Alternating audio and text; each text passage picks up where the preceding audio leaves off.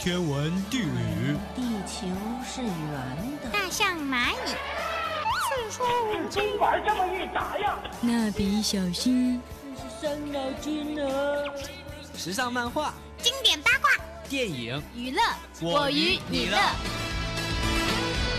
因为我们想快乐，所以我们要娱乐。因为我们有娱乐，所以我们更快乐。娱乐 N 解码，准备好了吗？娱乐 N 解码，解码进行时。Hello，大家好，我是播音炭烧。Hello，大家好，我是播音何月。轻松愉快的五一假期已经过去了，不知道耳朵们怎样度过假期的呢？除了为期中考试做准备，有没有和好朋友相约看了哪部电影呢？就比如说我啊，去看了《后来的我们》，当时只听到是刘若英导演、周冬雨和井柏然主演的，就已经调动了我的胃口。看了以后，果不其然，相当好看呢。不过啊，今年五一一共有六部电影上映，这部《后来的我们》只不过是其中之一。接下来就是陈伟霆、林允主演的《战神纪》，剧中还有倪大红、赵立新、胡军这样的实力派，主要讲述了成吉思汗铁木真是如何一步步走向战神的故事，重点刻画了铁木真和统一草原的故事。不过，按照以往的经验来看，这种古代战争题材的影片票房都不怎么乐观。不知道《战神纪》这部影片的最终票房是怎样的呢？第三部就是幕后玩家，你没有听错，就是幕后玩家，不是头号玩家哦。这部影片是国产的，由徐峥、王丽坤主演。这一次徐峥不当导演，不是光头形象，而是做一名留着长发的金融大佬，还号称股神。不知道这次又会给大家带来怎样的惊喜呢？第四部的卖点啊，就更大了。渣渣辉这次终于不再沉迷于游戏，回归了导演的行列，给我们带来了他自导自演的电影《低压槽欲望之城》，真的是很期待张家辉在这部剧中的表现呢。另外两部就是动画片啦，一部是《功夫四侠勇闯地宫》，另一部是《黑脸大包公之西夏风云》。不知道这两部国产动漫会不会带给大家新的感动呢？说了这么多，耳朵们是不是以为我们又要开始剧透啦？别担心，我们今天的主题呀是来吐槽一下近期的某瓣上评分较低的影片啦。娱乐 N 节码。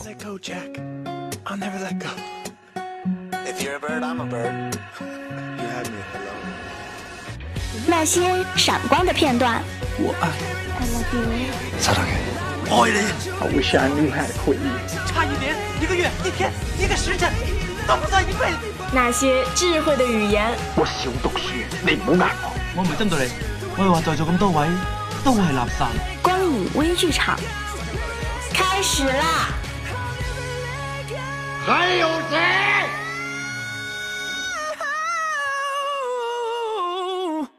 那第一个被选出的幸运儿是谁呢？它就是二零一七年年底上映的《幺零零》。哎，这部电影我知道，它在豆瓣上的评分可是不太高呢，只有四点三分。说实话，这是一部非常奇怪的电影，真的不太好形容。说是内地喜剧吧，但片中无处不在的香港电影恶搞桥段，还有噱头；说是喜剧片吧，但里面的惊悚桥段真是太吓人了。但说是恐怖片吧，那些笑料和段子也是让人笑得上气不接下气。那最后来个综述吧，何月认为总体上这部电影可以怎么评价呢？想了半天呀，其实可以这样形容：来自香港的幕后班底，用港片市井喜剧的方式拍了一部内地喜剧，又在喜剧的氛围中最大限度地融入了惊悚元素的完全融合体。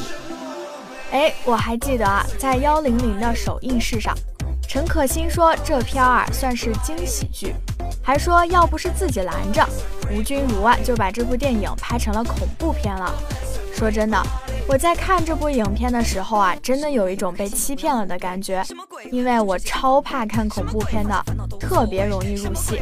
起初是因为看它是喜剧片才去看的，可是当丧尸出来的那一刻，我着实被吓了一大跳。还好丧尸是假的，要不然啊都要给我留下心理阴影了呢。不过很有意思的是，本片的恐怖风格也是有区分的。前面是日系恐怖，裂口女的出现是那种典型的心理恐惧。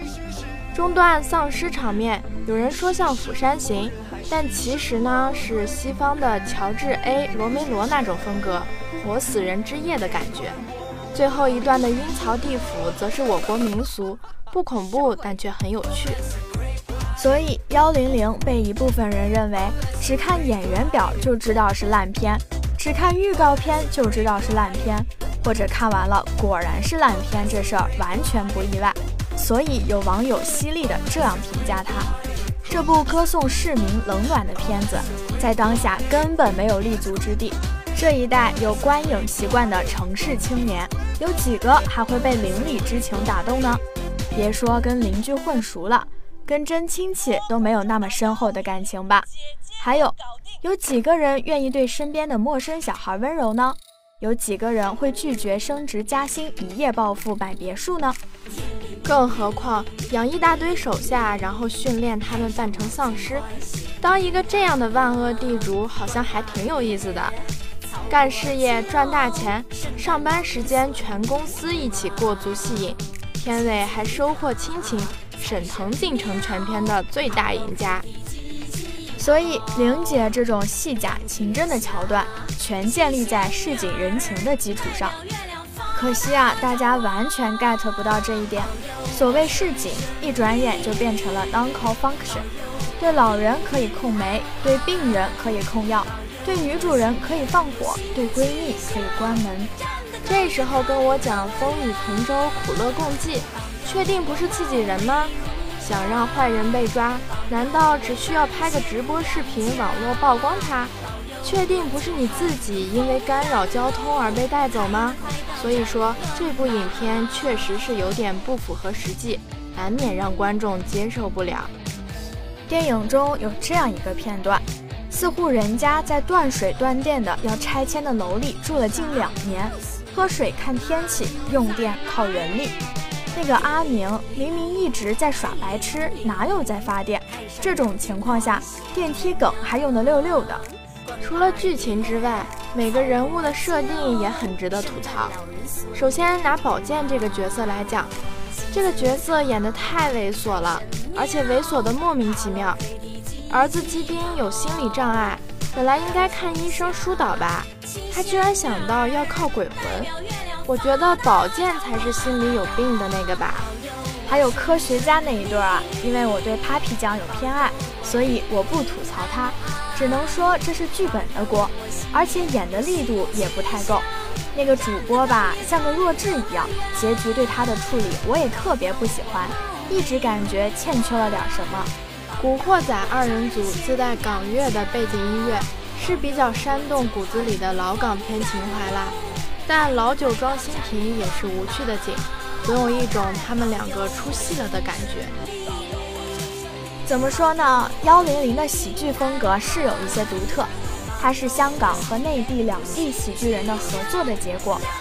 剧组拍摄的初衷是把幺零零做成香港无厘头和北方喜剧表演的混搭，这本是一个很有意思的尝试。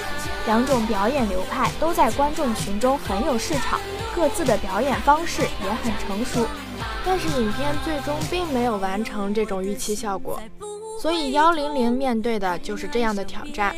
强烈的风格化会有人不喜欢，也会有人产生距离感。不过不管怎么说，这部影片笑点还是很多的，还可以配得上豆瓣四点三的评分。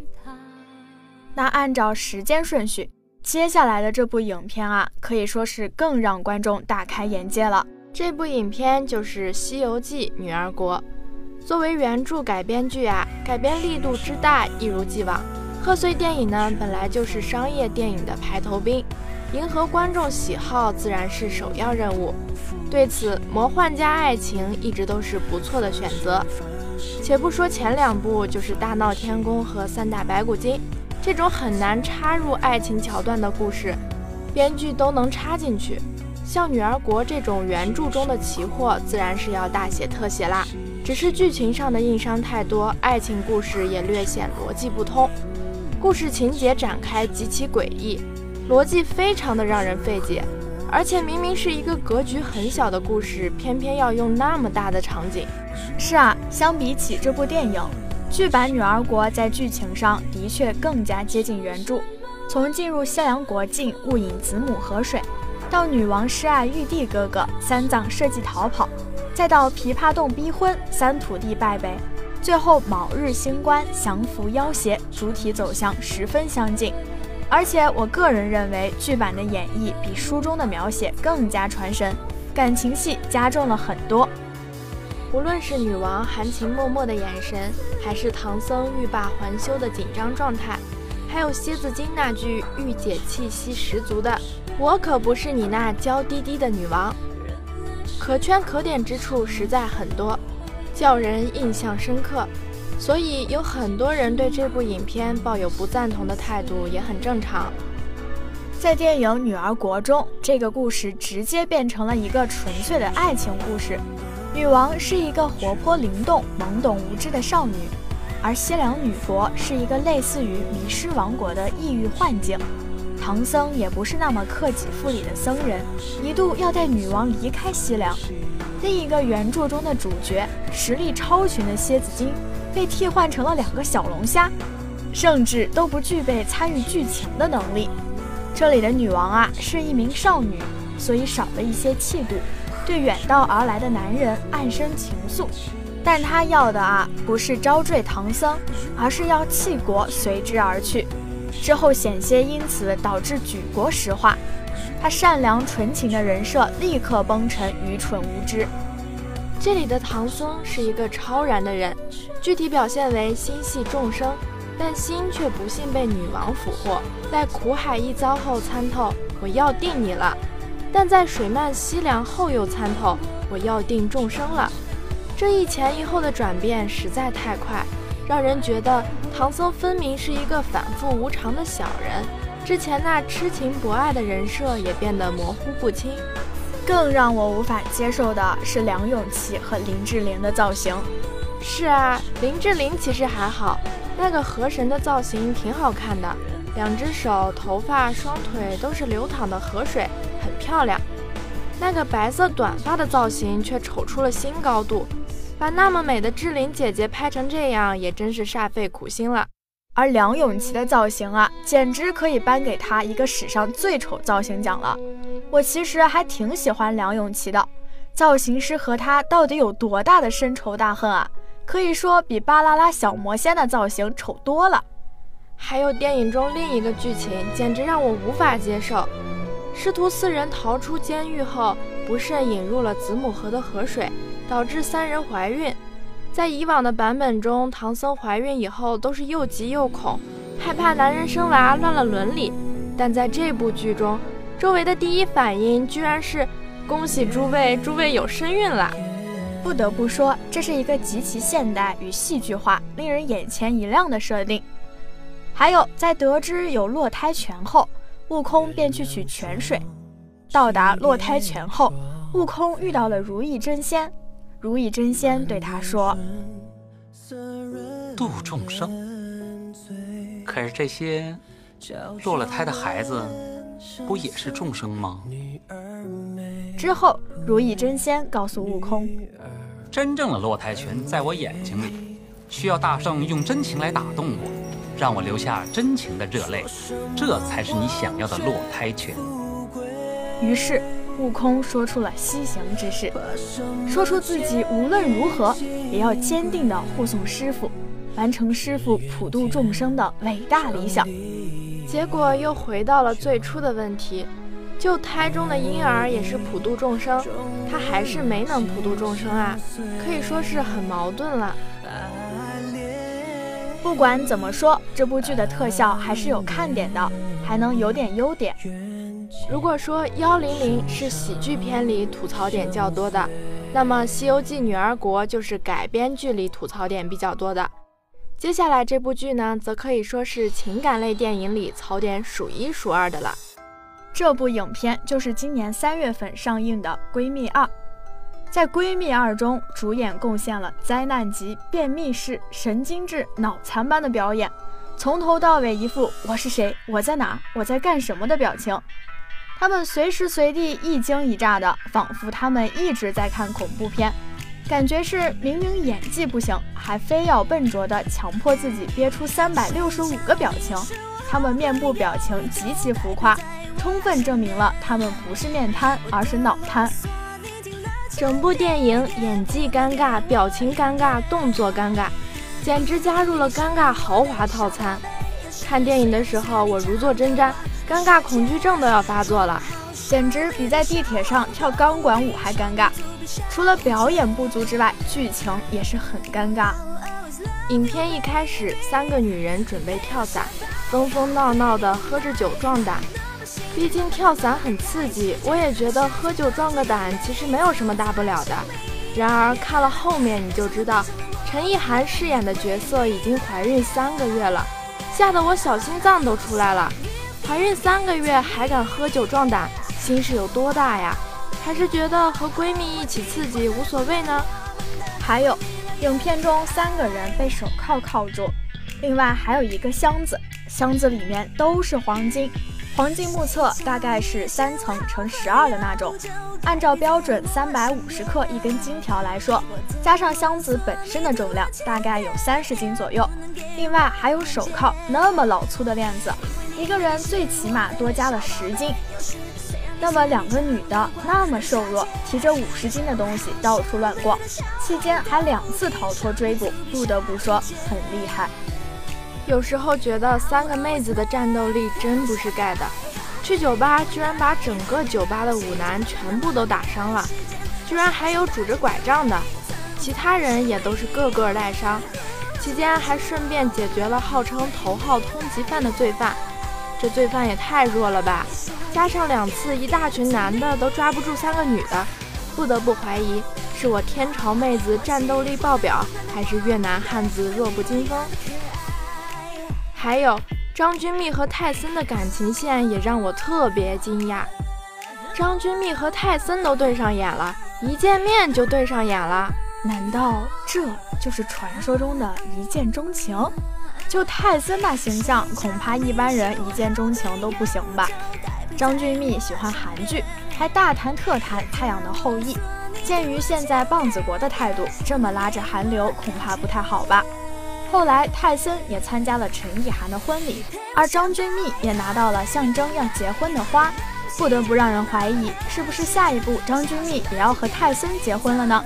这样的剧情不得不让人怀疑，有些像小学生的作文，乱七八糟的剧情拼凑，节奏混乱，结尾却来个生硬的主题升华。剧中本来想要展现的是失恋或者结婚，悲伤或是幸福。朋友都会永远在身边，陪伴着我们度过美好或者孤独的岁月。但不知是不是喜剧的缘故，剧情太过于注重搞笑，它浮夸和脑残的表达方式让我完全感受不到闺蜜之间的真正情谊。我觉得，一部真正的好电影应该是合乎逻辑和现实的，脱离了这个只能称为脑残。明明是和几个好朋友一起去旅行，可一路上展现的都是两个死对头的一争高下。四个人喝得酩酊大醉，丝毫不会在意说，如果朋友喝醉了，自己也喝醉了的话，朋友由谁来照顾？作为九零后的中年少女，平常都是一边作死一边自救的。要是有一天我真的想放开一切去嗨的话，那时候我也许会不顾一切。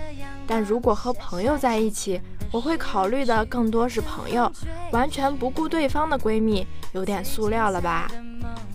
而且更搞笑的是，剧情发生在越南，可是越南首富会说中文，助手会说中文，菜市场的小孩也会说中文，酒吧的一大堆肌肉男会说中文，实在让人不可思议了。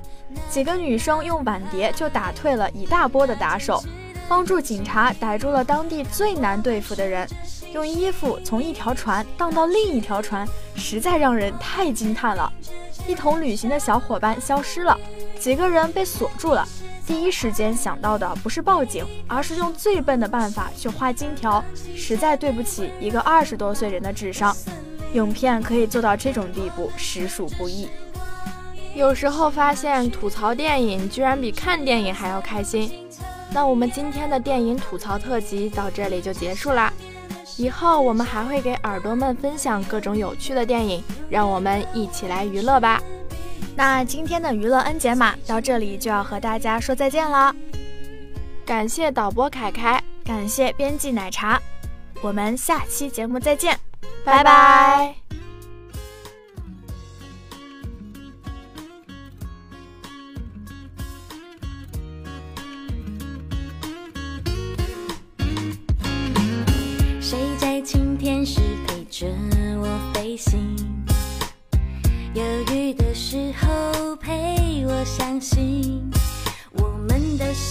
经过争执更靠近，就像大雨，让天空更透明。当什么